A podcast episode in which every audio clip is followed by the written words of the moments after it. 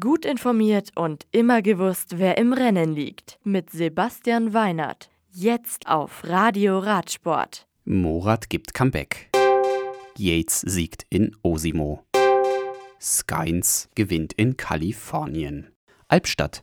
Den Mountainbike Cross Country Weltcup am kommenden Wochenende auf der Schwäbischen Alb will Adelheid Morat zum Comeback nutzen. Am Freitag startet sie neben Sabine Spitz und Elisabeth Brandau bereits ab 17.30 Uhr beim neuen Format Short Track Race. Red Bull TV überträgt die Rennen in gewohnter Qualität und Vollständigkeit. Osimo. Beim Giro d'Italia hat Simon Yates die 156 Kilometer lange Etappe in Richtung Adria gewonnen.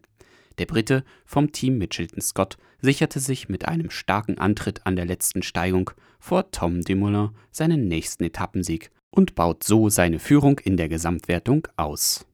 Davide Formulo kommt auf Rang 3, der deutsche Maximilian Schachmann erreicht das Ziel auf Rang 8.